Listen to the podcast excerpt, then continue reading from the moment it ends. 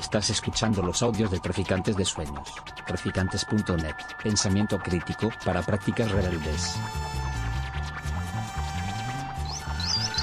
Traficantes de Sueños. Traficantes de sueños.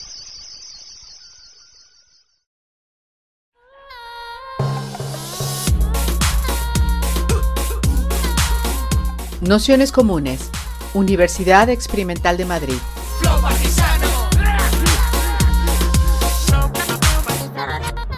Toda la información en nuestro canal de Telegram Nociones Comunes o en nuestra web traficantes.net barra formación.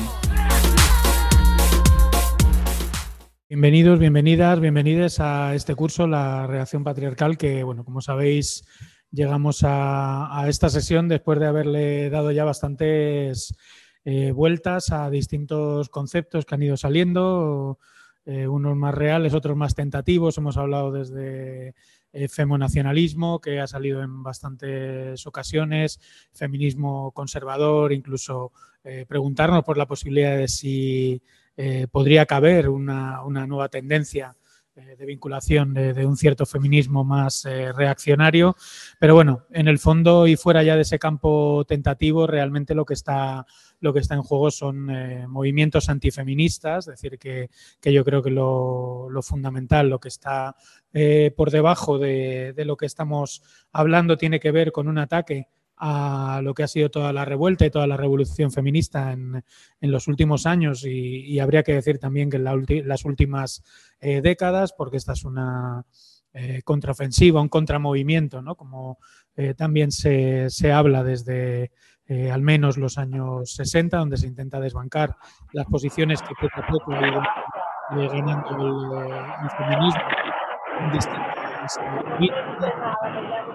realidades y bueno, pues un poco siempre con la mirada puesta en, eh, en, un elemento muy práctico que tiene que ver el cómo contrarrestar y cómo también cartografiar, identificar dónde se están produciendo esos discursos, ¿no? discursos que como eh, señalábamos en la web a raíz de del texto de Jordi Bonet, que es eh, la persona que nos acompaña hoy, un texto que se titula Una radiografía de los nuevos antifeminismos en la esfera digital.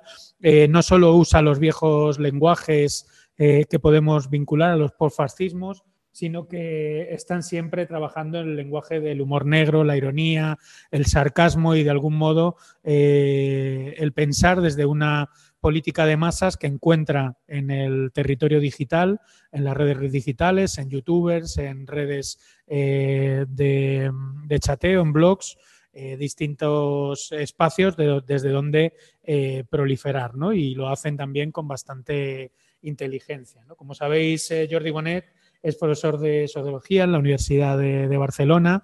Eh, lleva ya unos eh, años que, está trabajando precisamente sobre esta proliferación de, los movimientos antifeministas, de los contramovimientos que se están dando en las esferas digitales, no solo en el Estado español, sino también enfocado a, bueno, a zonas como América Latina que, hemos ido también, han ido saliendo a lo largo del curso y que creemos que son especialmente interesantes en el, en el sentido de que pueden ilustrar el por dónde eh, se puede ir también lo que está sucediendo en el, en el Estado español. Y bueno, pues nos parecía interesante en una de las sesiones del curso pues poner precisamente el foco en, eh, en, este elemento que a veces es un, un elemento un poco, un poco olvidado, que, que, es el que, el que tiene que ver con esa proliferación también de las eh, esferas antifeministas en los espacios digitales. Así que agradeceros a todos, a todas, a todos que estéis por aquí un día más y especialmente a Jordi, bueno, pues que se haya animado a, conectarse y hacernos esta presentación que anime luego el debate y, con la cual podemos seguir eh, discutiendo de, bueno, de algunas de las líneas que, que ya vamos eh, trabajando durante varios días en el, en el curso.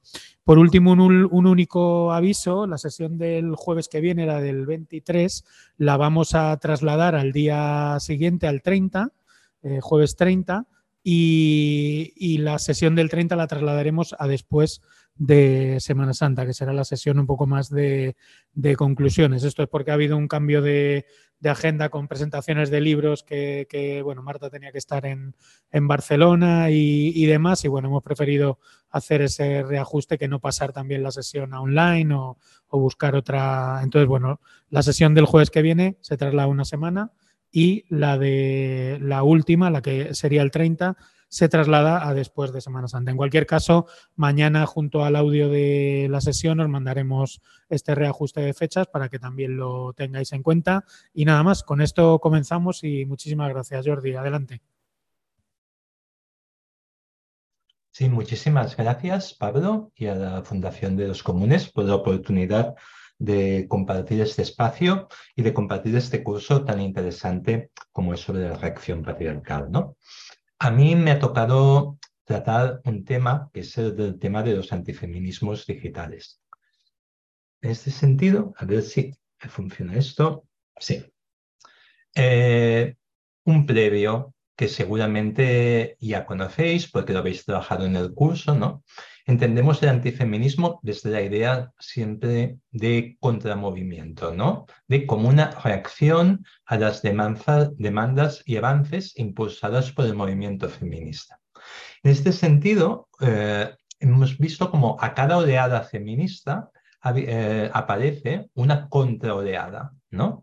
En el principio hubo, de la misma manera que un feminismo de primera hora, que se llama el sufragismo, hubo una contraoleada antisufragista bastante fuerte, hubo una contraoleada que, del feminismo de segunda hora, que un movimiento muy vinculado a lo que era la igualdad de oportunidades y el reconocimiento de los derechos sexuales reproductivos, ha aparecido una contraoleada que mm, fue básicamente el movimiento antielección, llamado movimiento antiabortista, y el movimiento de Estopera, ¿vale? Que eh, hay esa película, mm, bueno, esa serie que seguramente conocéis de Mrs. América, en que explica un poco todo lo que fue la figura de Phyllis Shady y su participación en esta contraoreada, ¿no?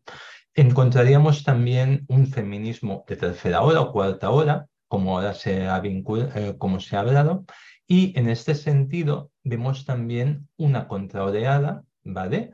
Frente a ella, que vendría vinculada por diferentes ámbitos.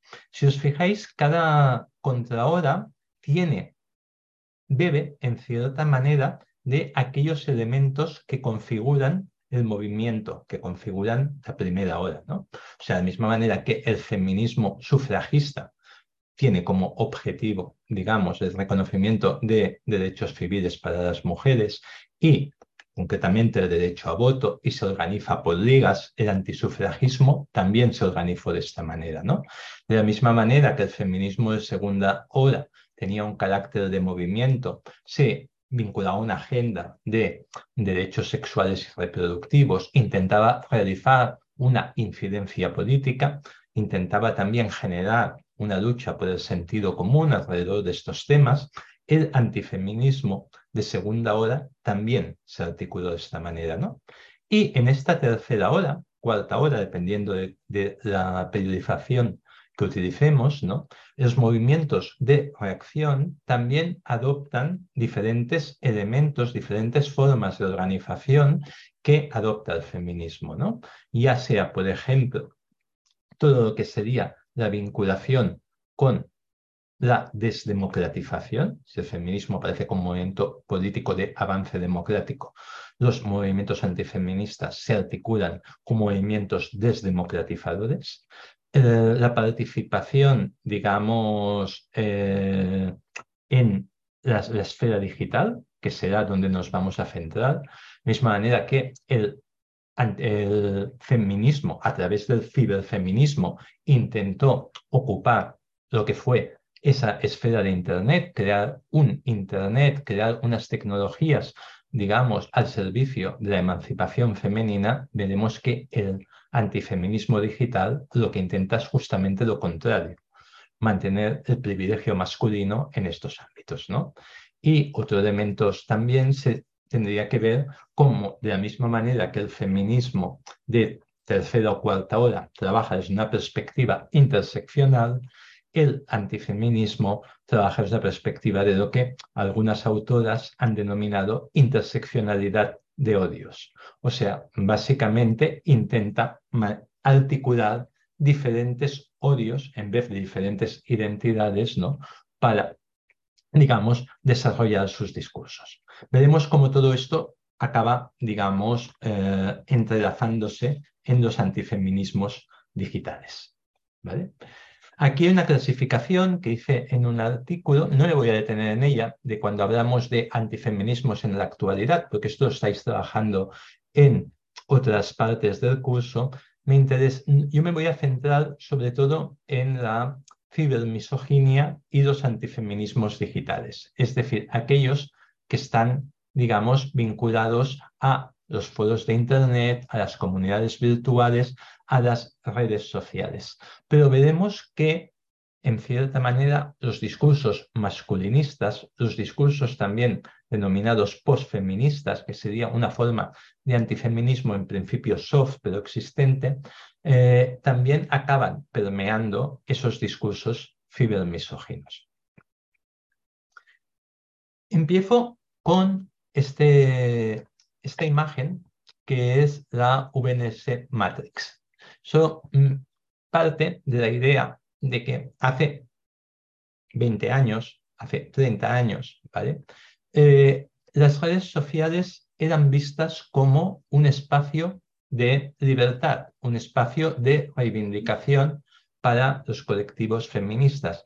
Había todo un debate de, acerca de cómo eh, Internet de cómo las nuevas tecnologías nos permitían performar, ir más allá de nuestros géneros, eh, aumentar y multiplicar los diferentes puntos de vista, mm, crear nuevas identidades como las identidades cyborg propuestas por Donna Haraway, pero también por Chela Sandoval y por otras autoras que estaban apuntando como este colectivo VNS eh, Matrix a entender que el ciberespacio nos daba una oportunidad para repensar todo lo que es la política feminista. Y había una invitación ah, hacia las mujeres, hacia los colectivos, eh, digamos, subordinados, a ocupar lo que sería ese ciberespacio. La realidad actual que nos encontramos es bastante distinta, incluso una de las consecuencias que vemos es que se está, digamos, eh, muchas mujeres actualmente y también muchas mujeres con relevancia pública están optando incluso por abandonar determinadas redes sociales porque dejan de ser percibidas como espacios seguros. Es más, pues, son vistas muchas veces como un espacio donde se reciben discursos de odio, donde se reciben eh, amenazas, donde se reciben todo tipo de violencias machistas digitales. De hecho, en los últimos años lo que vemos es un crecimiento cada vez mayor de la cibermisoginia. ¿Y cómo es la cibermisoginia? Que se dirige en general contra las mujeres, por el solo hecho de serlo, también tiene muchas veces una mayor dirección hacia aquellas mujeres que en determinadas comunidades, en determinados espacios, tienen algún tipo de relevancia. ¿vale? Eh, pueden ser en una comunidad gamer, puede ser en una comunidad política, puede ser en, digamos, eh, sencillamente influencers, aunque sean influencers de que están, están haciendo un blog de, sobre cómo fabricar cosas. Es probable que estas mujeres sean receptoras de discursos de odio cibermisógenos en las cuales se les critica y se les ataca por el solo hecho de ser mujeres y estar en la red. Hay que ver cómo esto se ha ido fraguando, cómo hemos pasado de una red percibida como un espacio de libertad a una red en la cual, digamos, las fuerzas reaccionarias han ido tomando cada vez más posiciones y los discursos de odio son cada vez más fuertes y más presentes. Para entender esto, hay un concepto que seguramente es clave y que, conocéis, que es el de androsfera o manosfera. O sea, el hecho de que haya una subcultura digital masculina organizada en la red y que lo que defiende son los privilegios masculinos en la red. Y que en esos espacios acostumbran a coordinarse insultos, difamaciones y ataques contra feministas, pero también contra mujeres, sobre todo aquellas que mantienen algún grado, digamos, de relevancia. Quizás el primer, digamos, elemento que, o sea, el primer episodio en que se hizo evidente la existencia de la manosfera fue el conocido como Gamergate. No sé si, si lo conocéis, si os suena. Si queréis podéis escribir en el chat. ¿Os suena el Gamergate? Nadie contesta. Sí, a Roger. ¿Y el resto? Bueno, lo explicaré brevemente. ¿no? Eh, estamos, el Gamergate se desarrolla, sí, no Reinaldo, no Miguel, no Genoveva, va. Pues lo vamos a explicar sin detenernos mucho, ¿no? El, el, Gamergate, sobre todo, su punto álgido fue en, 2000, en 2014, pero ya habían habido unos precedentes, ¿no? Sobre todo a través del caso de Anita Sarkeesian. Ah, Anita Sarkeesian, que es un previo al, al Gamergate, eh, era una, una bloguera que se dedicaba a trabajar con temas de videojuegos e hizo una serie de vídeos en YouTube en que se dedicaba a analizar, a comentar los estereotipos machistas que existían en los videojuegos. Y esa serie, ¿vale? que tuvo diferentes eh, temporadas, se llamaba Tropes versus, Women in Video Games. En principio, ella empieza, eh, em, y antes de empezar la serie, cuando hace la campaña de crowdfunding de Quickstarter, eh, empiezan a Kickstarter, exactamente, empiezan a articularse ya eh, comunidades de gamers que consideran un insulto, consideran una provocación que una mujer, y además feminista, cuestione lo que son sus espacio de ocio que son los videojuegos. Y a partir de aquí empieza una campaña muy fuerte de ciberacoso, ¿vale? Que incluye amenazas de muerte, amenazas de, de violación, se vandaliza la página web, se vandaliza la página de Wikipedia, hay intentos de subtracción de contraseña. De toda manera, doxing, relevación de fuentes de, lo que sería su identidad y datos personales, eh, bueno, todo el catálogo de violencias machistas digitales es aplicado contra Sanita, Anita Sarkeesian por el hecho de querer hacer, digamos, una serie de vídeos que acaba haciendo eh, en que se cuestiona los estereotipos machistas en los videojuegos. Incluso se llega a hacer un juego que se llama Vita Anita Sarkeesian, Golpea Anita Sarkeesian, en el cual, digamos, se anima a, lo que es a pegar y a golpear una imagen de Anita Sarkeesian. ¿no? Posteriormente, en este clima que ya empieza a estar enrarecido, se, será el caso más conocido que es el de Zoukin. Zoukin es una creadora de videojuegos que ha creado un videojuego que se llama eh, Depression Quest, un videojuego que trabaja sobre la depresión, un tema en el cual en principio no es el normal cuando estamos trabajando sobre videojuegos. ¿no? Eh, ella en principio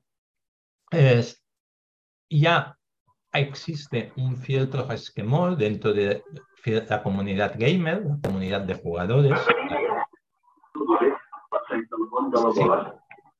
Disculpa. Ah, ah, dentro de la comunidad gamer, de la comunidad de, de jugadores, ¿vale? Pero sobre la creación de un videojuego que aborde esta temática, que ya no es la habitual, ya no es el Call of Duty, ya no son este tipo de videojuegos de ir a matar gente o cuestiones de estas. Eh, esto se acelera cuando su expareja, digamos, rompe con Anita y hace un blog en que empieza a hacer eh, acusaciones con, eh, perdón, con Anita, no con Zoe, empieza a hacer acusaciones contra Zoe mm, hablando de cómo ella se ha vinculado, digamos, o tiene una nueva relación de pareja con un con, un, con otro blogger, ¿vale? Con otra persona que comenta videojuegos. A partir de aquí, esa comunidad gamer dice que eh, Zoe está utilizando esa relación para aumentar las valoraciones en los blogs de Depression Cast. ¿vale? Y que ya está falsificando en cierta manera lo que sería la valoración de este juego, que para ellos no vale nada.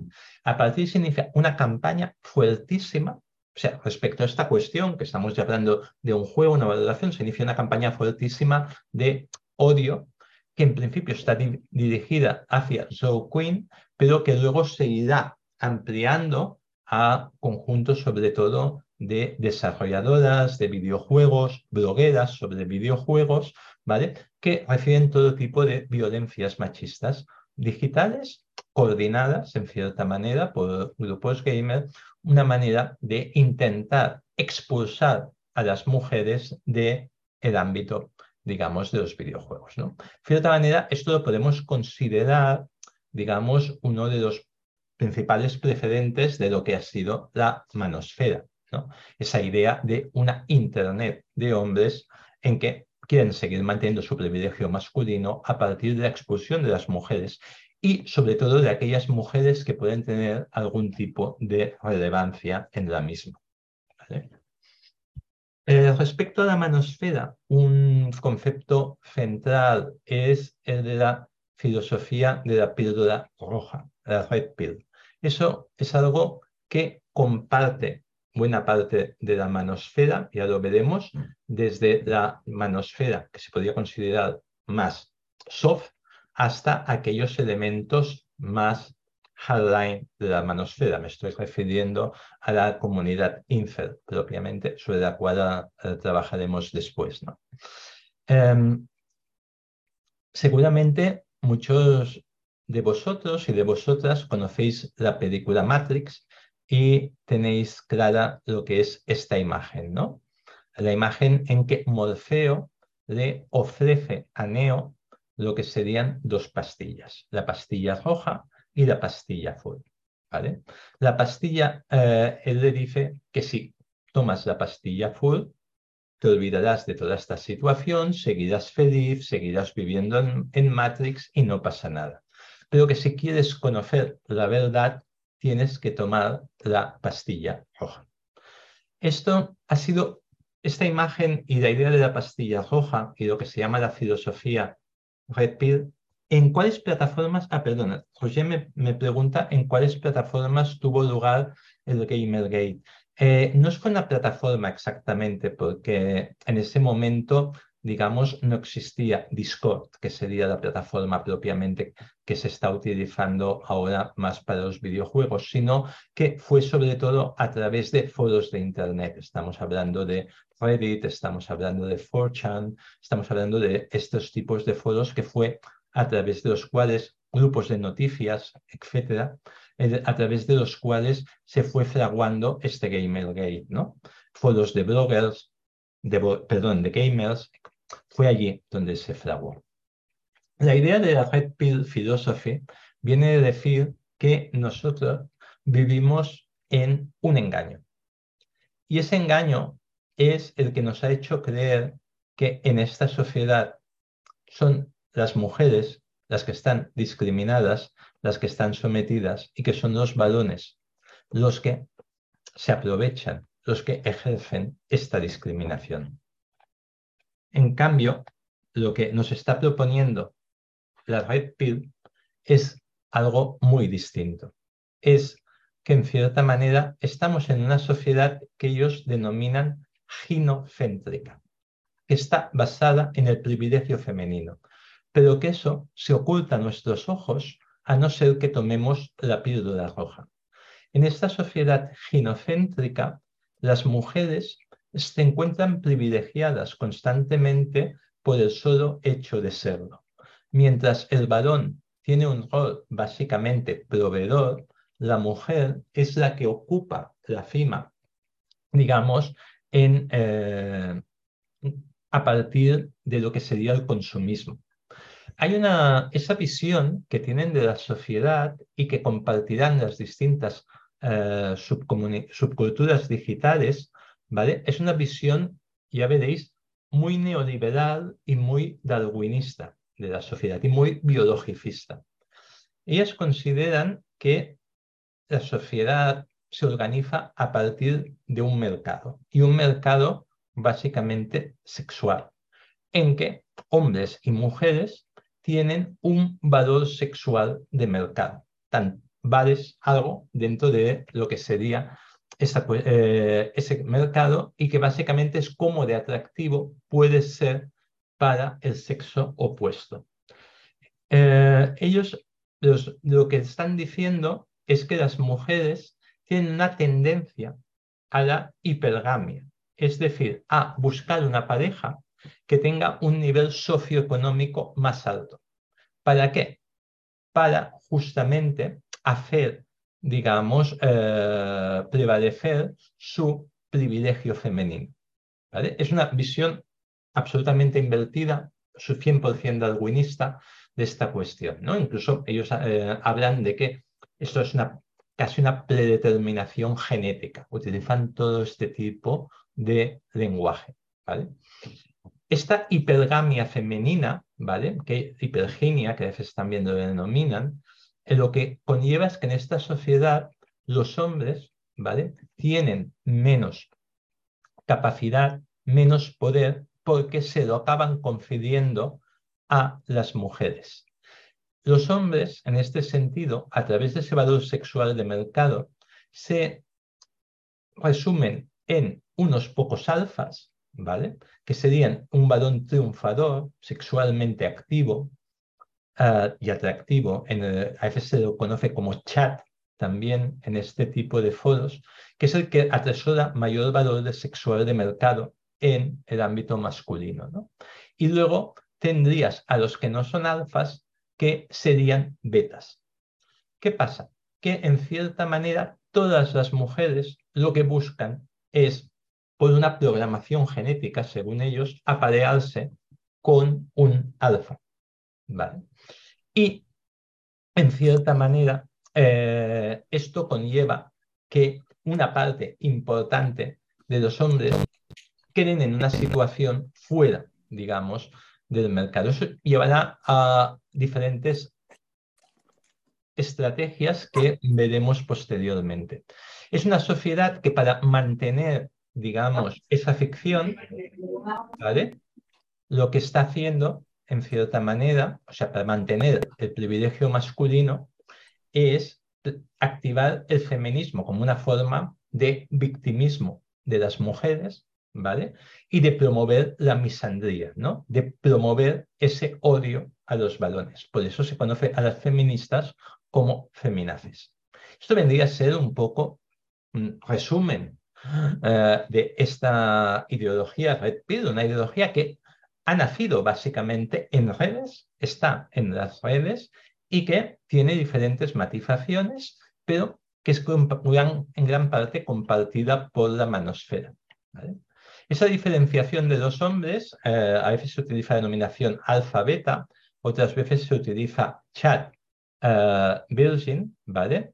Y aquí es uno de los memes, digamos, más famosos que se estableció en la manosfera sobre esta cuestión. Hay muchos otros en que diferencian, digamos, lo que son los dos tipos de hombres para ellos. ¿no? En el fondo lo que vemos es también una defensa eh, constante de la masculinidad hegemónica en el sentido que le dio Conner, de la masculinidad tradicional, ¿vale?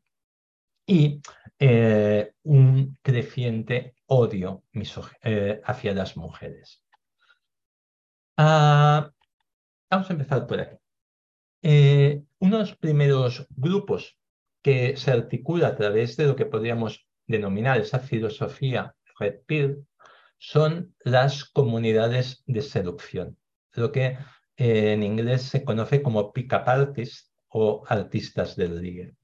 En el caso del Estado español, no sé si alguna o alguno de vosotros les suena Mario Luna.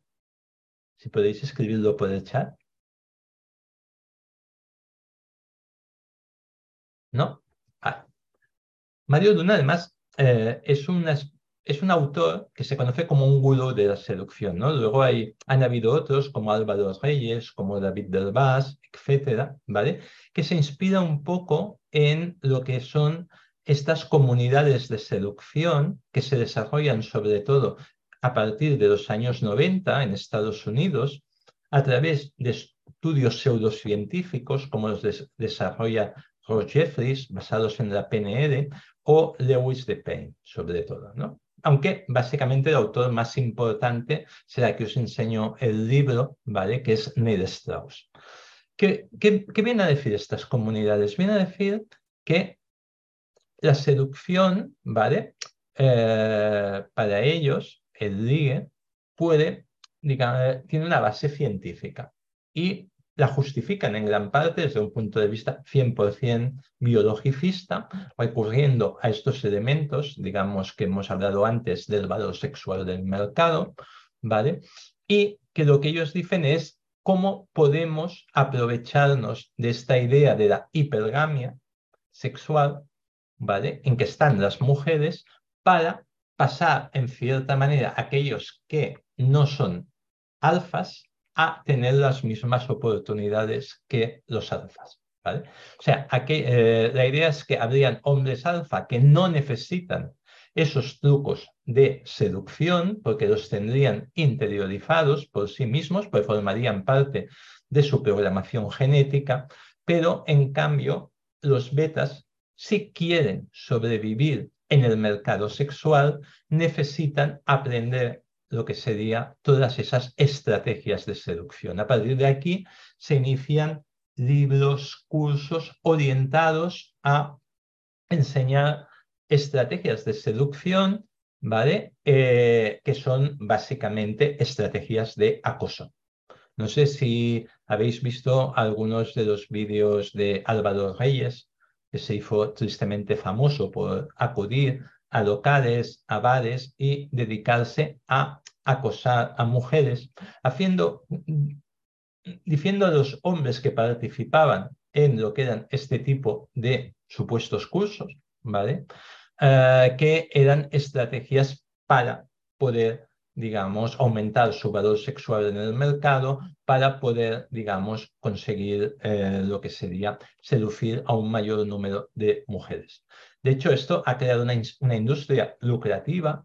Las comunidades de seducción actualmente mm, hay bastantes hombres que se apuntan a estos cursos para teóricamente aprender a seducir. Son comunidades también con un eh, elevado componente misógino, obviamente, y antifeminista, y que, eh, también, y que cada vez más se están mm, vinculando a lo que sería una visión neoliberal, una visión incluso eh, trabajando con criptomonedas, etc. O sea, irían muy hacia una dirección de la mercantilización de, de, la sexualidad y la mercantilización de lo que podría ser la intimidad. Además de estas comunidades de seducción muy importantes, un segundo nivel lo encontraríamos en el, lo que se ha llamado gender trolling o troleo de género. En el fondo, Gamergate entraría en cierta manera dentro de lo que sería ese troleo de género. Básicamente, en Internet se desarrolló a partir de finales de los 90, principios del 2000, lo que se llamó una cultura, una subcultura troll. ¿vale? En un principio no, no necesariamente machista. Y eso, eh, y no necesariamente vinculada a posiciones reaccionarias. El troll, en principio, era alguien que aparecía en los canales de Internet y se dedicaba a boicotear sistemáticamente lo que eran los flujos habituales de conversación que ahí se generaban. ¿no? Eh, las personas que estábamos dentro de ámbitos ciberactivistas hace 20 años recordamos cómo muchas veces se colaban en los foros individuos normalmente anónimos que se dedicaban justamente a esa palabra, a trolear lo que sería la comunicación.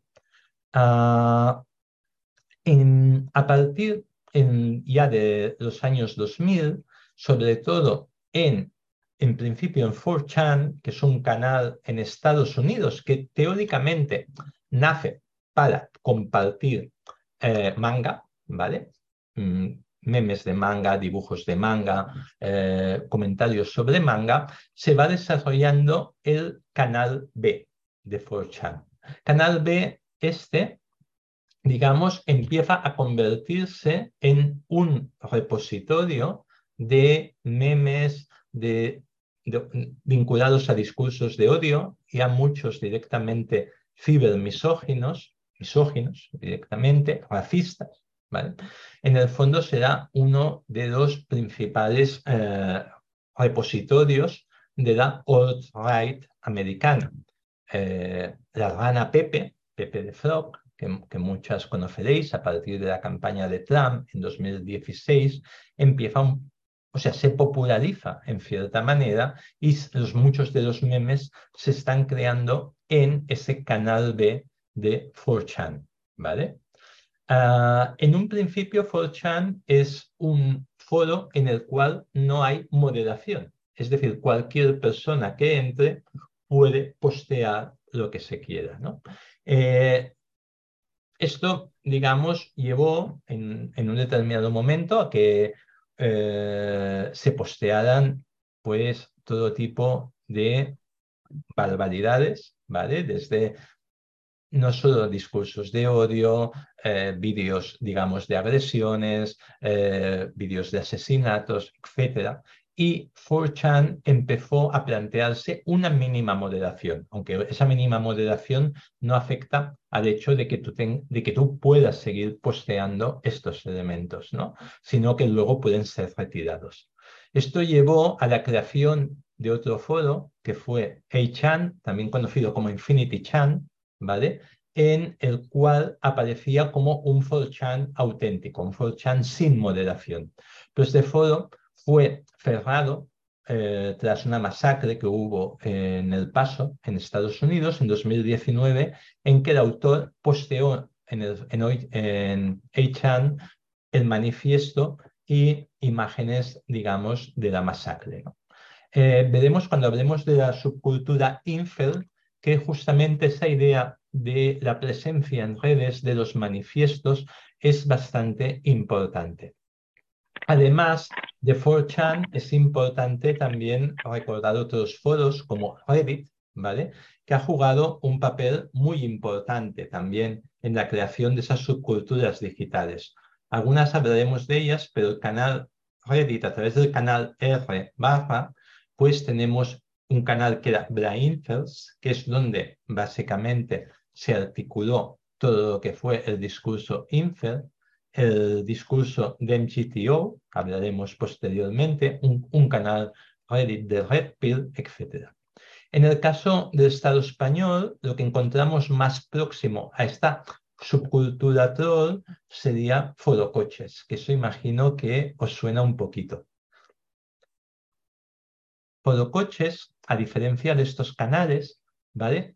No, son, no es un canal 100% abierto como es 4chan, sino que se basa en un conjunto de privilegios. O sea, tú puedes, digamos, acceder a diferentes niveles de forocoches en función de si eres un usuario registrado o no, y solo puedes registrarte si estás, digamos, invitado por otra persona de forocoches, solo puedes, digamos, también eh, acceder a, algunos tipos de, de, información de forocoches si llevas ya mucho tiempo interactuando en forocoches, etc. O sea, hay unos mecanismos para acceder a esa información, pero que no son los mecanismos de filtraje, sino que justamente lo que favorecen es que en esos niveles más profundos es donde esa misoginia que ya es presente en el nivel superficial, allí lo sea a un nivel máximo.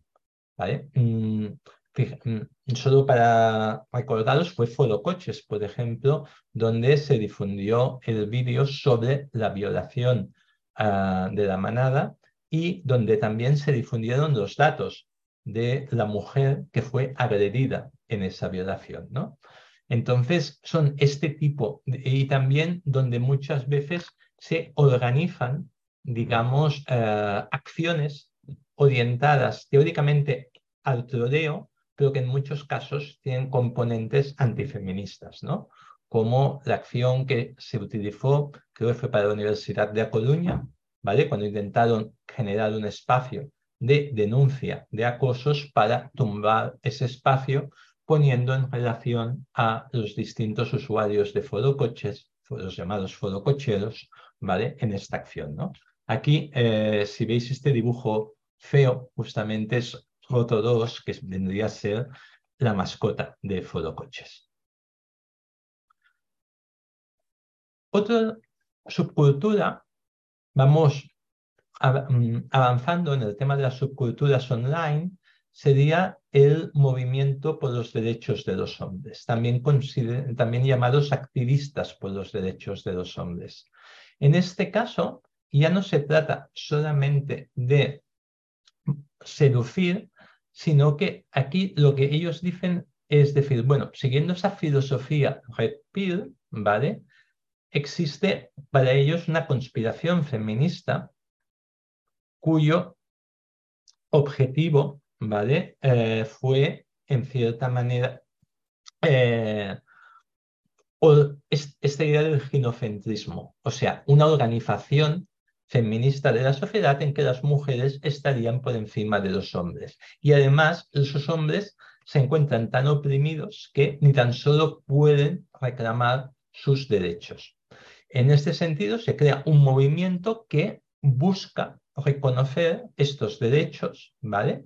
Y, esto va vinculado a temas, por ejemplo, como custodias, ¿vale? El tema de la retirada de la custodia de los hombres en, en situaciones de divorcio, todo lo que sean esos movimientos que reivindican que por defecto se dé la custodia compartida y muy importante aquellos movimientos que reivindican una, comillas, comillas, supuesta presunción de inocencia en el caso de eh, violencias de género. En el fondo, el antifeminismo y los movimientos por los derechos de los hombres han sido uno de los grandes defensores del negacionismo sobre la violencia de género. Dentro de aquí se agrupan pues asociaciones de padres, asociaciones de hombres divorciados, asociaciones también de hombres que consideran que han sido falsamente acusados de violencias de género y veremos que muchas de estas entidades tienen vinculaciones con partidos como, obviamente, Vox, ¿vale? Eh, en los cuales mm, ha mantenido relaciones eh, en defensa de la custodia compartida, eh, en defensa de la mal llamada coordinación parental y sobre todo lo que toda la propaganda que hace sobre la cuestión de las denominadas denuncias falsas por violencia de género. Aquí os he puesto una imagen de una película que se llama La píldora roja, justamente, que hizo Cassie en 2016 y que es un documental totalmente apologético de las asociaciones de los derechos de los hombres. Lo podéis encontrar eh, en Internet, en YouTube, está. ¿vale? Si tenéis estómago para verlo, aún así os aconsejo que lo veáis, ah, en cierta manera, porque te explica desde el punto de vista de estas entidades, ¿no? Cuál es su filosofía y su manera de verlo, eh, que si eh, ella dice, afirma, no lo sé, que antes ella era feminista y que a partir de entrevistar activistas por los derechos de los hombres cambia lo que sería su posición, abandona el feminismo y se, convierta, se convierte justamente en, comillas, podríamos llamarlo, un tipo de aliada de estos movimientos antifeministas. Ah, esto es una característica que posteriormente hablaremos de ello y veremos cómo ciertas mujeres han tenido también un peso importante en apoyar lo que sería este, este tipo de iniciativas. Eh, vamos acabando con subculturas digitales. Tenemos eh, los MGTOs, los Main Going the Own Way. Esta idea es una subcultura online en que lo que propugna es, que es vivir en una sociedad básicamente sin contactos con las mujeres. Ellos defienden también la idea de la píldora roja, defienden que vivimos en una sociedad ginocéntrica y eh, su objetivo es que los hombres que forman parte de eh, este colectivo se abstengan de tener relaciones románticas, en algunos casos incluso sexuales, con mujeres, para poder centrarse en su propio éxito personal. Ellos consideran que el hecho de que los hombres se relacionen con las mujeres lo que implica es una barrera, digamos, eh, esa, inversión pérfida que realizan, ¿vale? A lo que sería el, su éxito, la posibilidad de desarrollar una carrera exitosa. Por tanto, ellos plantean cuatro niveles, ¿verdad? Son cinco. Una es rechazar el feminismo, otra rechazar las relaciones cortas, rechazar las relaciones esporádicas, desvincularse, lo que ellos llaman desvincularse económicamente de las mujeres, ¿vale? E incluso el último nivel es apartarse de una sociedad en tanto ésta se encuentra corrompida por el feminismo. Ellos acaban defendiendo casi decir, no tienes que tener relación con el Estado, no tienes que tener relación con otros hombres que no sigan este camino, porque eh, no dejan de ser mm, entidades o personas corrompidas, digamos, por el feminismo. Por último, un tema que uh, os habrá sonado, que es el movimiento Este sí que imagino que os suena, los infels. ¿Sí? Si podéis escribir por el chat. Sí, Básicamente es uno de los más famosos de los movimientos por, la violencia que ha conllevado, que yo he puesto dos casos, hay muchos más, ¿no? El más famoso es el de Elliot Roger, que asesinó cuatro hombres y dos mujeres en Isla Vista, pero más allá del asesinato masivo, que esto es algo que desgraciadamente ocurre en Estados Unidos, antes de hacer este asesinato hizo un manifiesto, Infel, ¿vale? que luego se ha convertido en una especie de eh, símbolo para todo este movimiento. ¿no? Infel es la idea de fe involuntario. Ellos dicen que son eh, hombres sexuales, heterosexuales que se quejan de no tener relaciones sexuales porque las mujeres solo prefieren a los alfa, no les prefieren a, ellos.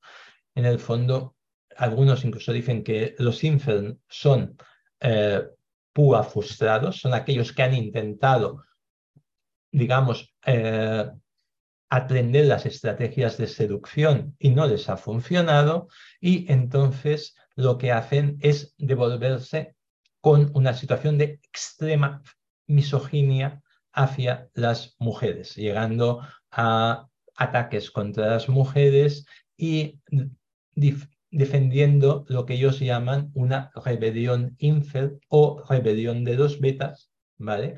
Que pondría a las mujeres, según ellos, en su justo sitio, ¿vale?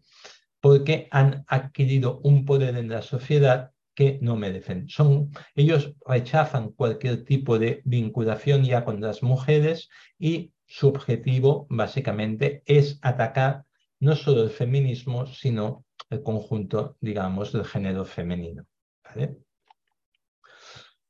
Para acabar esta parte online, me gustaría hablar de los y las youtubers antifeministas, porque, digamos, uh, creo que es un fenómeno que es importante porque anteriormente el antifeminismo digital se articulaba mucho a través de los foros, ¿vale? Sean eh, foros como 4chan, como Reddit, etcétera, eh, donde se construían estos discursos y donde se generaba propiamente la articulación en estos discursos. Actualmente, con el desarrollo de una Internet mucho más audiovisual, ¿vale? Hemos visto que ya no son los foros, sino que son canales de Twitch, que son canales de YouTube, donde actualmente se está transmitiendo mayor nombre de discurso, antifeminista, al menos no en su versión más hard, ¿vale? Más hardline, no tenemos un canal de YouTube infel, porque eso propiamente seguramente llevaría a una intervención policial, pero sí que tenemos otros tipos de antifeminismo que, no, que sin aparecer con esa radicalidad de los últimos elementos, sí que eh, son, digamos, cada vez más eh, presentes en la red y que tienen, incluso diría, un creciente número de seguidores, sobre todo entre gente joven. Aquí os he puesto algunos, seguramente a, UTBH lo conocéis. Sí, el de Hanau, exacto. Había puesto solo dos, pero han habido varios. A Roma Gallardo también lo conoceréis. Algunas otras, por ejemplo, son un poco menos conocidas, pero las he puesto porque eh, también, digamos, eh, mantienen discursos básicamente antifeministas, todo y ser eh, mujeres, como por ejemplo el caso de la entropía de Baden, la, la Moles o el caso de una alienada, ¿no? que se dedica sobre todo a la lucha contra otro elemento que os sonará un poco que sería lo que ellos llaman la cultura woke, ¿vale? Eh, y es, ella hace mucha crítica a lo que es la cultura woke en los videojuegos o los denominados social justice warriors, que serían los, esos guerreros de la justicia social, cuando que ellos ridiculizan o critican posiciones progresistas de izquierda, críticas que pueden haber en las redes, ¿no?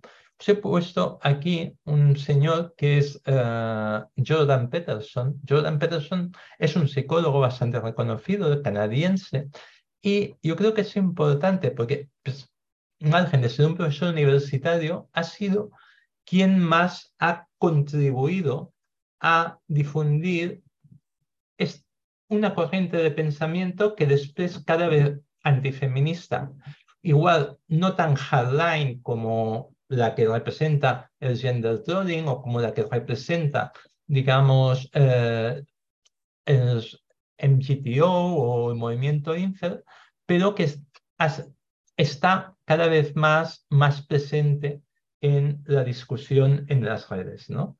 Eh, en el fondo, mucho, como este es experto en igualdad, el que aparece con el, con el con eh, los ojos vendados o UTBH no dejan de reproducir en parte del argumentario, los discursos que Jordan Peterson está haciendo sobre la cuestión, digamos, del feminismo, sobre la cuestión de los derechos de las mujeres, etc.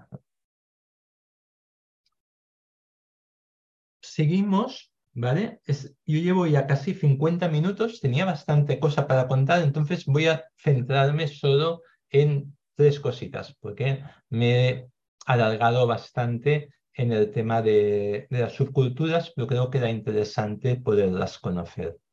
Uno es cómo este antifeminismo va muy vinculado a el crecimiento de ciberviolencias, ¿vale? Eh, vemos en el fondo que cuando hay episodios cada vez más frecuentes de antifeminismo, que además se organizan mucho a través de swarming, de ataques por horda, ¿vale? Lo que veremos son todo un conjunto de las violencias machistas digitales puestas en eh, eh, puestas eh, activadas desde lo que serían los discursos de odio, el ciberacoso, doxing, ¿vale? Intentos de craqueo, intentos de porn revenge, de revancha del porno, incluso utilizando, por ejemplo, imágenes de películas pornográficas y cambiando lo que sería la, las caras para identificar a una determinada persona y hacerle señalamientos, todo esto, digamos, se está dando, ¿vale? Aquí os había puesto, y esto sí que me interesaba igual señalado, un pequeño análisis. Luego decimos, vale, ¿no? todo esto lo hemos, lo hemos hablado y esto cómo se representa en las redes. Yo aquí hice un análisis de comunidades, este tenía que ver con eh, lo que fue la parte del indulto a Juana Rivas y la, sentencia que en un principio revocó el, indulto, yo estoy haciendo un análisis de Twitter, ¿vale? Y lo que estuve viendo fue el peso de las comunidades, digamos, ah, que podríamos llamar antifeministas y las comunidades feministas. Aquí se ve un poco en, este gráfico, ¿vale? Es, es, un análisis de redes en que, eh, si bien hay un, un pequeño clic, una pequeña clúster, ¿vale? que sería el de basta de justicia machista, eh, la mayoría de tweets y de impacto que se generó en redes tenían que ver con un clúster, ¿vale? Que está vinculado a gobierno pederasta, a Teambox, a exclusiva 7NN, que como sabéis es, digamos, un, eh, un canal de televisión que ahora por suerte parece que va a abandonar parte de la TDT, pero vinculado a organizaciones, digamos, ultraderechistas.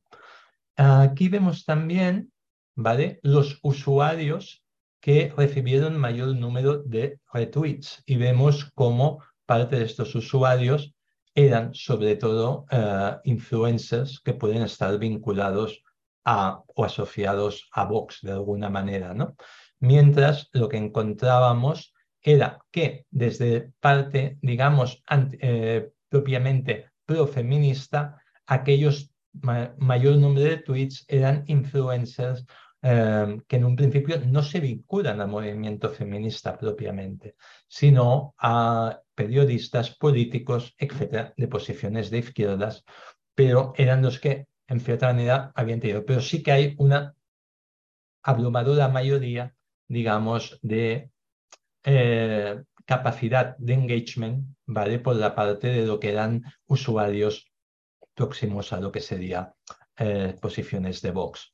También si analizamos los hashtags, vemos un poco lo mismo. Hay un hashtag ya que es el de Irene Montero dimisión, que se ha ido repitiendo durante mucho tiempo en redes. Gobierno pedrasta en este, en este momento, eh, gobierno dimisión, Steam Box, solo queda Vox, primero Vox, vemos cómo, en cierta manera, dentro de lo que sería ese espacio de las redes, cuando hay una conversación social actualmente, la capacidad que están teniendo los comunidades, los discursos de derechas y de extrema derecha de estar presentes, acostumbra a ser superior a lo que serían las posibilidades, digamos, que tienen otro tipo de iniciativas, ya sean neutras o ya tengan componentes de cambio o transformación social en, clave, digamos, de izquierdas. ¿vale? Yo son y 52, habrían varias cosas, pero si acaso me parece más interesante parar un momentín y que podamos comentar un poco lo que, hemos, lo, que hemos ido viendo. Y si queréis, os puedo comentar algunas cosas más de algunos trabajos que he hecho sobre el ámbito del antifeminismo digital. Muy bien, pues eh, muchas gracias eh, Jordi. Y nada, pues sí, podemos empezar ya con el diálogo, las preguntas. Seguro que, que a partir de ahí pues van saliendo más, más cosas que, bueno, de las que puedas por ahí ir, eh, ir contando. Así que nada, como siempre, desde eh, podéis pedir la palabra tanto por el chat como levantando la mano. Y, bueno, desde aquí pues hablaremos con el micro, le paso un anhelo y.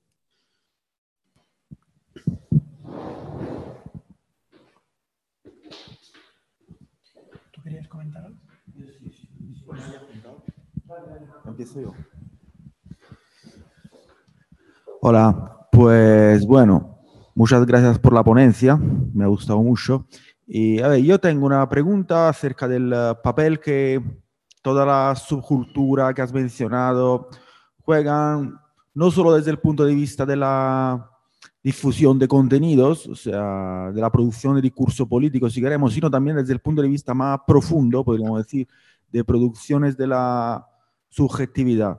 Me explico, o sea, bueno, yo por un tema generacional, o sea, pertenezco más a la, digamos, a la generación de la televisión, digamos, mi masculinidad se ha, se ha, desarrollado de la televisión y ahí los modelos eran como el futbolista, creo que el futbolista es un poco el ejemplo paradigmático.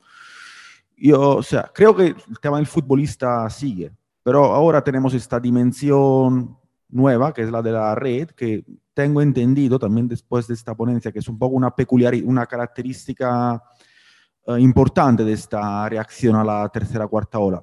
O sea, tengo básicamente dos preguntas. O sea, primero, todos los ejemplos que has mencionado, esos influencers, también, digamos, juegan un papel de um, ejemplo, digamos, masculinidad, digamos. Uh, o sea, cómo, cómo, cómo se en los chavales, cómo se... Y, y, y si no, o sea, en el caso es que no, o sea, ¿Cuáles son ahora mismo los ejemplos? O sea, la red está proporcionando nuevos ejemplos de masculinidad, también desde un punto de vista estético, desde un punto de vista, o sea, ejemplos que lleguen más, más, más, más, más lejos, ¿sabes? porque yo creo que, o sea, eh, una cosa que hemos visto en este curso es que el, uh, hay que hablar de ecosistema reaccionario. El ecosistema es un sistema abierto, ¿sabes? Que tú tienes un lago, pero también tienes el sol, ¿sabes? Entonces llega muy lejos. Hay personas, yo creo, por ejemplo, veo mi familia que básicamente, mmm, que más que menos, somos de izquierda, todos, también los primos, pero luego también tengo primos que también se definen de izquierda, pero luego, no sé, hacen discursos antifeministas y, no sé, y contribuyen a esta, digamos, uh, a la construcción de este ecosistema. Entonces, y quería saber si existen también modelos que llegan muy lejos y sobre todo más en profundidad, también desde el punto de vista estético, desde el punto de vista de las formas, como, y, cierro, o sea, um, también, por ejemplo, algunas veces son los futbolistas, algunas veces.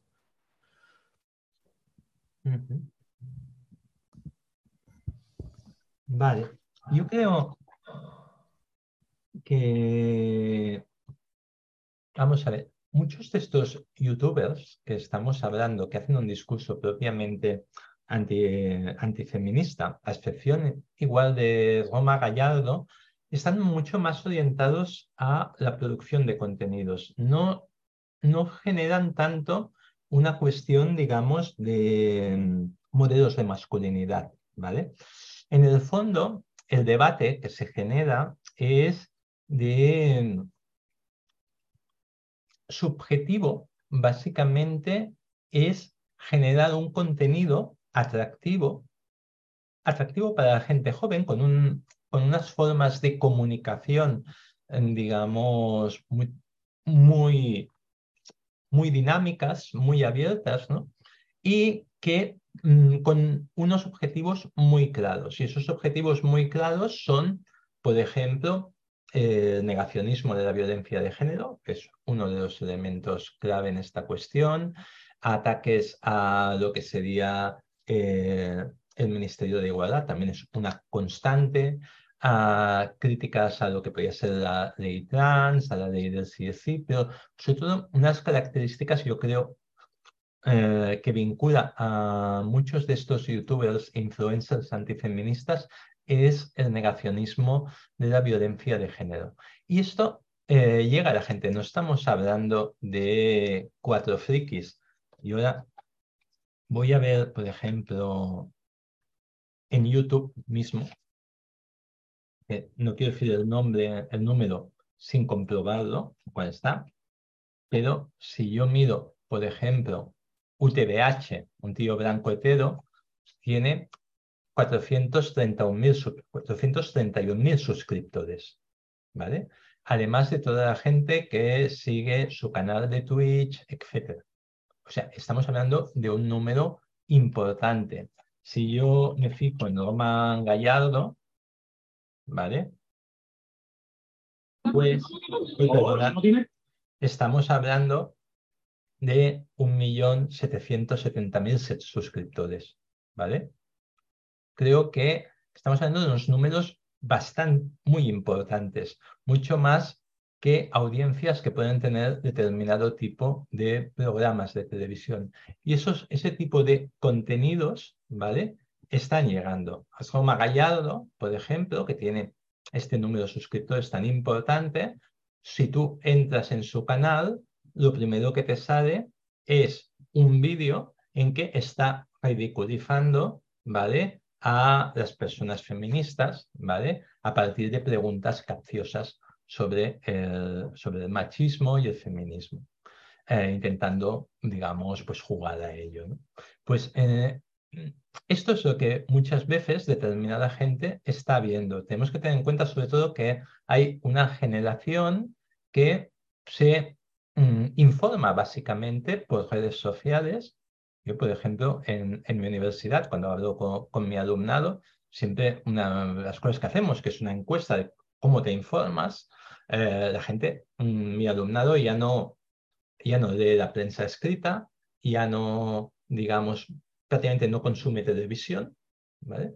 Entonces, su vía de consumo son las redes sociales. Unas redes sociales, además, que tienen que ver con cámaras de eco, con burbujas de filtros, etc. Y en las que el algoritmo te va llevando, te va conduciendo de una parte a otra. Entonces, hay unos hilos muy claros. Si tú entras, por ejemplo, en temas de, de mirarte vídeos sobre criptomonedas o sobre comunidades de seducción, digamos, es muy probable que acabes también en otro tipo de contenidos claramente ya antifeministas.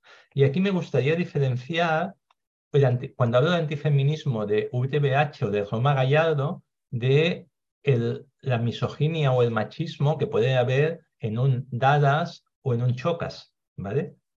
Dadas o Chocas pueden ser unos machistas de tomo y domo, pero sus contenidos no están todos orientados al antifeminismo. En cambio, muchos de los youtubers que he mencionado, parte de su producción de contenidos es antifeminismo, es su objetivo.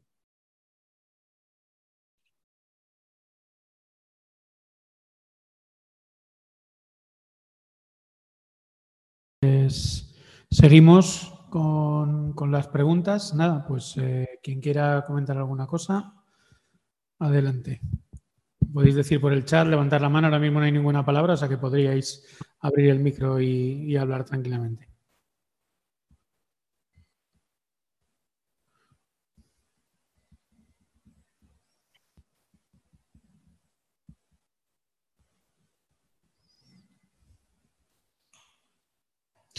Yo quería preguntarte, Jordi, en el, bueno, en el, sabes que en el perfil de la, de la sesión pusimos el debate este que se produjo entre un tío blanco hetero y, Clara Serra. Eh, eh, decir, ¿cuál es el espacio, el lenguaje eh, que, se, está, se, están abordando estrategias que tú conozcas como de para contrarrestar no solo el argumentario, decir, porque Gallardo una de las cosas que hace es directamente irse a, preguntarle a, mujeres feministas, a, discutir, ridiculizar sobre todo, ¿no? Intentar decir dónde están las respuestas y dónde podrían estar las respuestas también, eh, sobre todo, ¿no? Es decir, el, asunto es no, hacer caso, es como pasar y construir por otro lado, es entrar al choque, es eh, decir que es realmente complicado, ¿no? Y bueno, pues ahí, por ahí va la pregunta. Bueno, a ver, no, obviamente no, no hay una, una respuesta. Eh, yo puedo explicar un poco cómo, cómo veo esta cuestión y a partir un poco también de las lecturas que he hecho y así. Lo primero, en principio, ah, cuando, cómo abordamos el antifeminismo en las redes. Yo creo que eh, hay una experiencia que antes no, no, he contado, luego explicaré sobre el tema de UTBH, ¿eh? pero qué hacer delante de las situaciones de ciberviolencias, de violencias machistas digitales. En, Barcelona hemos estado trabajando por la creación de una línea de atención eh, digital orientada a responder a casos de ciberviolencias, ¿vale? Y eso me parece fundamental. Y me parece fundamental poder, digamos, trabajar en ah, autodefensa digital, en autocapacitación digital, yo creo que los espacios, ¿vale? Igual que muchas veces, eh, digamos, desde el movimiento feminista se ha trabajado, digamos, cuestiones de decir, bueno, ¿cómo se ocupa eh, el espacio público, cómo, nos, cómo tenemos que relacionarnos en este ámbito, también se tiene que aprender a cómo podemos relacionarnos de otras formas en el ámbito digital, tanto para los ataques antifeministas como para los otros tipos de violencias machistas digitales. Respecto, esto sería un, elemento importante de la autodefensa y la capacitación digital. El segundo elemento importante para mí es la producción de contenidos. Y aquí yo personalmente seguí el debate con, con ¿vale? Y Clara, y no sé si realmente estos debates nos llevan a algo, ¿vale? Porque en cierta manera uh, le estamos dando un altavoz, ¿vale? A discursos que, que son muy simplificadores, que juegan mucho con un cierto efectismo. No sé hasta qué punto, digamos, nos favorece esta cuestión o tendríamos que plantearnos cómo volver a ocupar las redes con discursos, digamos, feministas. ¿no? Ya se está haciendo este trabajo, pero seguramente lo que necesitamos es mucha más producción de contenidos en este sentido y una producción de contenidos que no sé, que tenga un, un componente, si queréis, eh, mucho más ah, abierto de miras, ¿no? Sea, un feminismo que pueda ser comprendido por, por, por la mayoría de la población, ¿vale? Perdonad que me están llegando unos mensajes y no tendrían que llegar. Uh, decís aquí en el chat dónde colocas los posicionamientos de grupos autodefinidos como comunistas, como el Frente Obrero, pero con un contenido claramente antifeminista y reaccionario a tenor de lo que comenta Pablo. ¿Dónde podrían estar las respuestas en este caso? Bueno, yo creo que el Frente Obrero eh, hay dos, dos elementos. Una cosa es el Frente Obrero como organización, que es una organización, digamos, reaccionaria eh, en cierta, desde, desde, mi punto de vista, ¿vale? Y que eh, sus posicionamientos, ¿vale? Yo los ubico al mismo nivel que cualquier otro grupo reaccionario que acaba defendiendo lo mismo que el Frente Obrero, que son cerrar fronteras, que son eh, defensa de los modelos de familia tradicional, no veo diferencia con otros grupos. Sí que me gustaría plantear que el Frente Obrero va más allá de la organización y que en este punto uh, su, su líder actúa también como un influencer y como un productor de contenidos. Y que recibe muchos, digamos, o sea, hay mucha gente, mucho, bastante, que más allá de que se apuntaría o no se apuntaría al Frente Obrero, incluso ya que la mayoría no se apuntarían a esta organización, pero que les pueden llegar los contenidos que esta persona está realizando. Y yo aquí sí que creo que es un error por parte nuestra de intentar darle más espacio a estos contenidos que los que tiene un discurso 100% eh, reaccionarios, que no hay nada que, debatir con eso.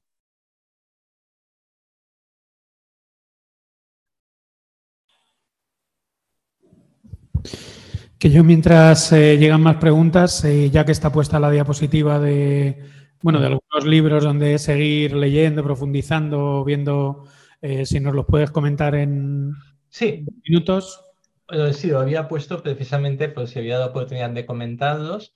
Yo creo que un muy buen libro para iniciarse en antifeminismos digitales es justamente el de, el de Angela Nagel, ¿vale? Este libro. Y yo creo que recoge muy bien cómo ha cambiado, digamos, la red, ¿vale? En este sentido, yo creo que sería uno de los libros más importantes, igual que también el de Susana Kaiser, ¿vale? De Odio a las Mujeres, editado en, Catac en. Estos dos libros para mí, eh, digamos, serían una muy buena introducción a este ámbito. Eh, eh, en español, si vamos en inglés tendríamos otros libros, pero traducidos al español tenemos estos. Luego tenemos el de Dietze.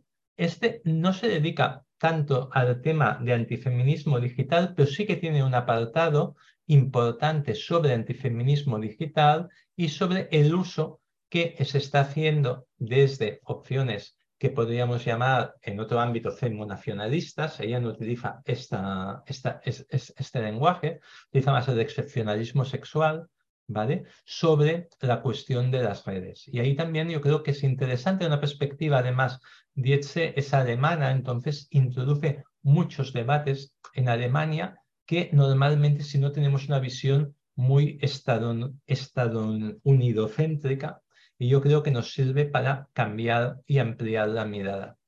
Y he puesto dos que son eh, estudios, si queréis, más periodísticos, el de Talia Davin y el de Julia Ebner, ¿vale? En que básicamente nos hablan, el objetivo no es tanto de antifeminismo, pero sí que emerge continuamente el antifeminismo. En el caso de Talia, básicamente lo que está es infiltrándose eh, en grupos nazis en, Internet eh, y lo que se ve continuamente son las vinculaciones entre lo que sería la alt-right, la manosfera, en cierta manera, y lo que eran y, y, lo que podrían ser ya propiamente grupos mucho más de extrema derecha. En el caso de Epner, también desde otra perspectiva, pero aparece también el movimiento de las tradwife en este, en este libro, de las mujeres tradicionales. No hemos hablado aquí porque en el Estado español como subcultura no tiene casi presencia a nivel digital, pero en otros sitios sí que, digamos, este, este movimiento de las tradwife está cogiendo fuerza. Serían ah, una subcultura que lo que defiende es una vuelta a los roles más tradicionales digamos, de género, se hacen blogs, se hacen, digamos, eh, encuentros de mujeres que o propiamente tienen este subjetivo. Muy bien, pues seguimos si hay alguna cuestión más.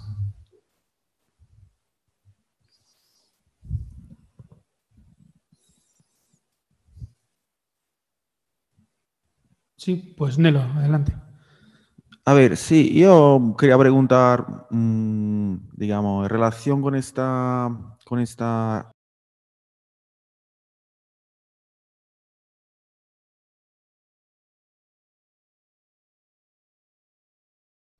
No se oye. ¿Se me oye? Ahora sí. Ah, vale, perdonad.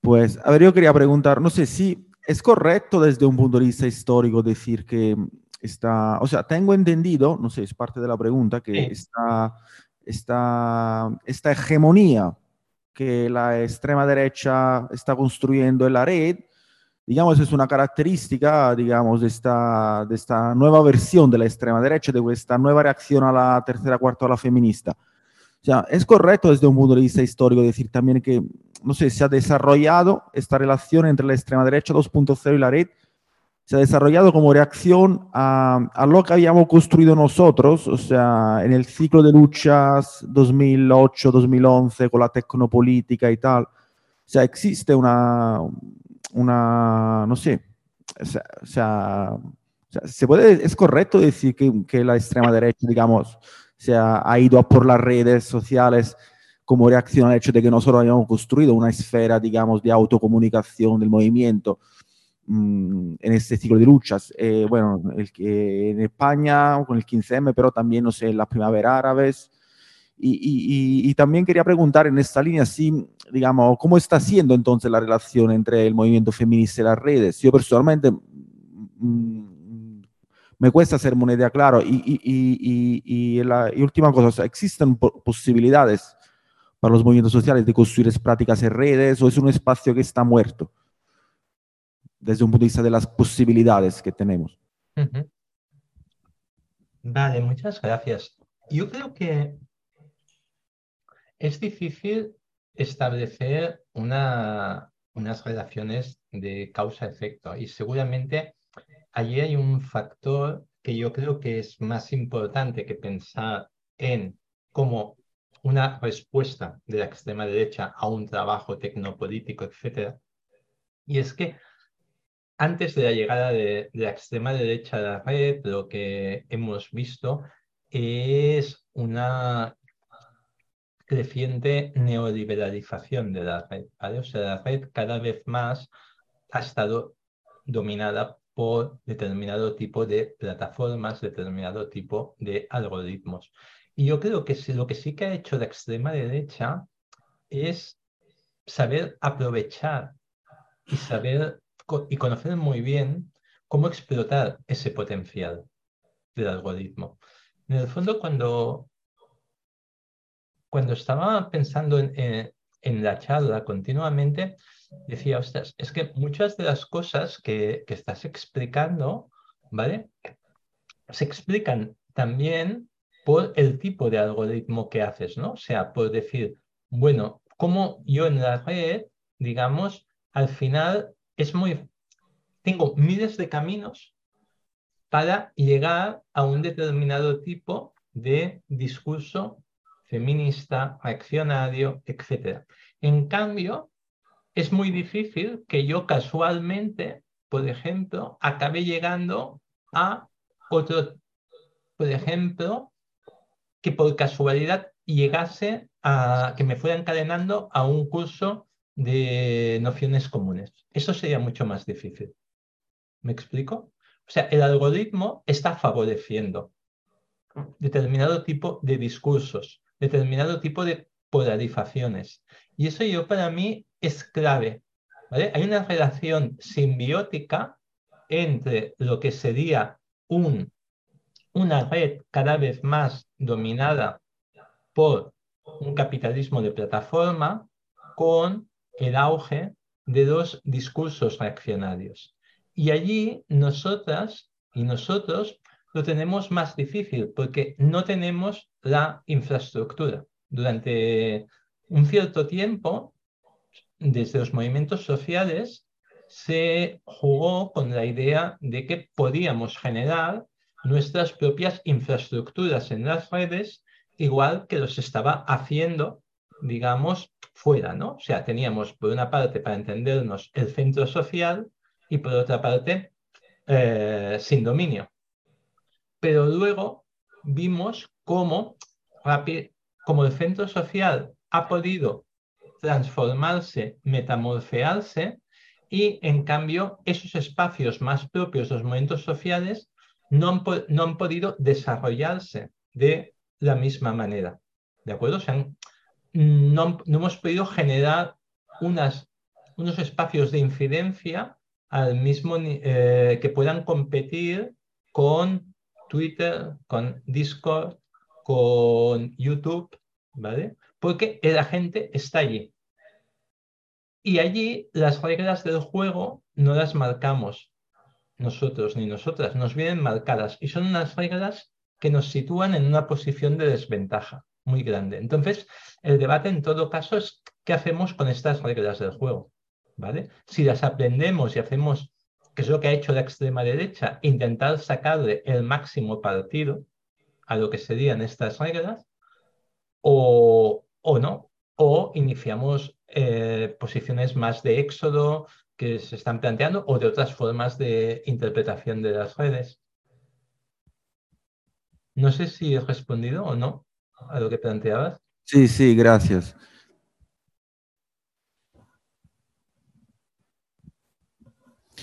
Muy bien, ¿alguna cuestión más que surja por ahí?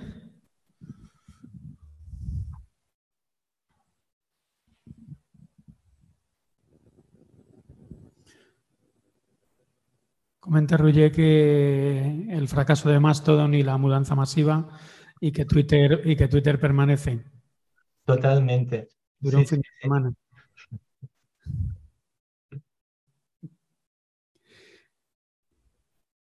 Sí, y además es eso, o sea, vemos como si quieres seguir incidiendo pues hay redes en las que seguramente tienes que estar, ¿vale?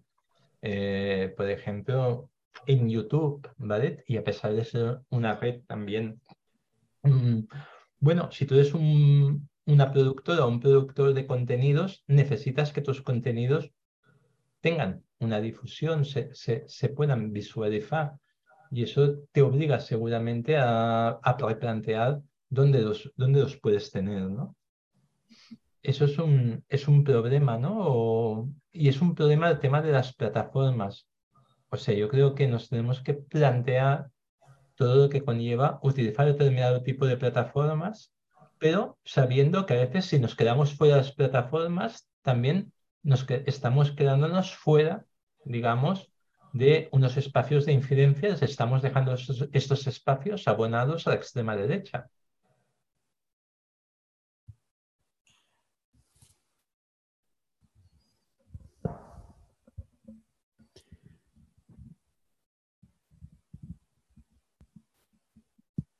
No sé si hay alguna cuestión más eh, por ahí, no veo manos levantadas.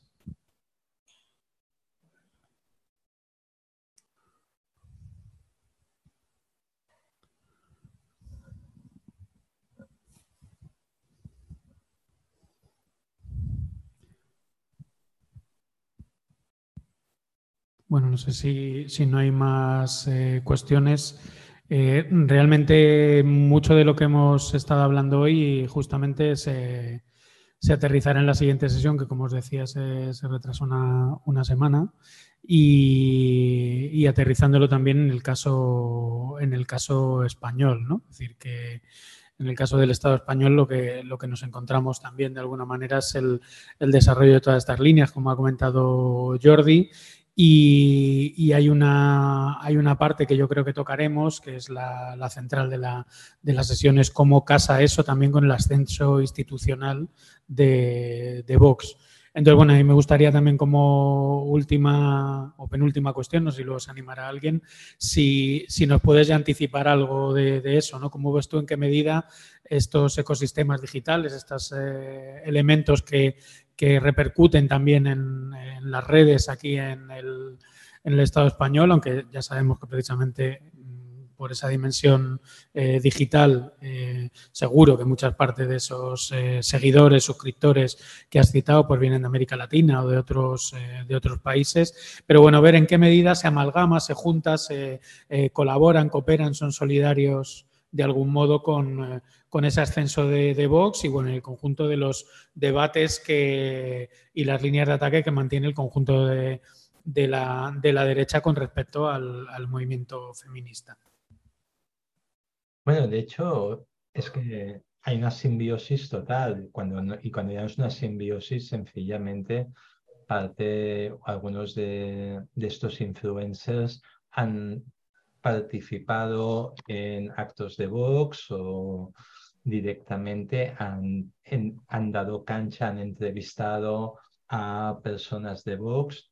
Digamos que eh, en el ámbito digital es curioso porque cuando, cuando tú analizas parte de estas subculturas digitales, no estamos hablando de otro tipo de antifeminismo mm, de base mucho más religiosa, mucho más conservadora, tradicional, ¿no?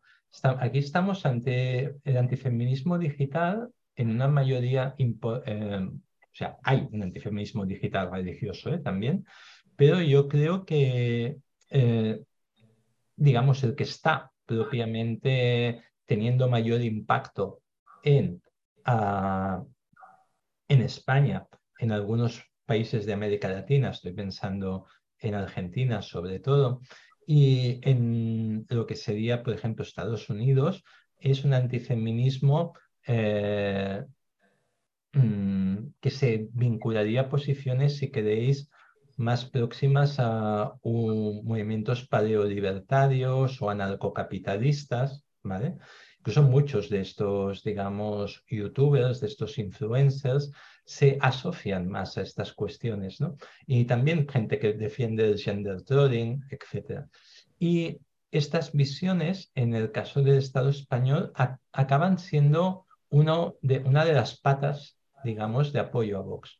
Para entendernos, es, eh, parte de este antifeminismo que estamos viendo aquí es distinto del antifeminismo de Afteoir, ¿vale? Que también están en las redes, pero no son el que, el que estamos, digamos, trabajando. Afteoir no se conecta con eh, lo que sería los, eh, la filosofía de la píldora roja, no entra en los debates, digamos, de comunidades, de subcomunidades digitales, está jugando a otro nivel, también presente en las redes, pero esos feminismos de creadores de contenidos o tal es un, es un antifeminismo, si queréis, mucho más, ¿cómo lo podríamos decir? Irreverente en, en, cierta manera, ¿vale? No es un, no es un antifeminismo es casposo, pero no lo es en el sentido casposo tradicional de la ultraderecha española, ¿vale? Y que eh, puede ser atractivo para determinadas eh, comunidades de jóvenes. Incluso puede ser una vía de entrada de Vox a, Vox de, este tipo, digamos, de, de personas.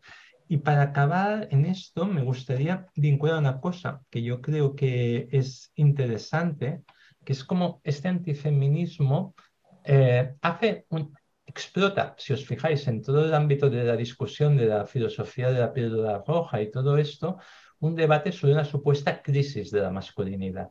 ¿vale? Lo que se está poniendo en el centro es decir, no, mira, o sea, tus problemas, estamos diciendo eh, los problemas que tienes, pues porque estás deprimido, porque te van mal las cosas en la vida, porque no consigues aquello que te propones, ¿vale? Eh, tienen que ver con una crisis de la masculinidad eh, tradicional asociada a esas sociedades ginocéntricas en las cuales el feminismo se ha convertido en el mainstream, en la ideología dominante. Y de misma manera que esto se utiliza en otros ámbitos para eh, que el, el, odio a la población migrante sirva como mecanismo para que tú no cuestiones otras, otros ejes de desigualdad desde el antifeminismo digital se está haciendo un poco lo mismo. Se está diciendo a los chavales jóvenes, decir, no, mira, es que si tú tienes problemas de salud mental, si tú estás frustrado, si es tal, es porque no te dejan ser un hombre propiamente, porque te están victimizando, te están culpabilizando continuamente como varón, ¿vale? Y eh, esto es una esto eh, es lo que está consiguiendo esta sociedad que está regida por el feminismo. Y, y fíjate que el feminismo es lo que comanda nuestras vidas, es lo que está en el gobierno, son todas estas cosas. Y yo creo que ahí sí que nos hemos de replantear también cómo pensar estas cuestiones.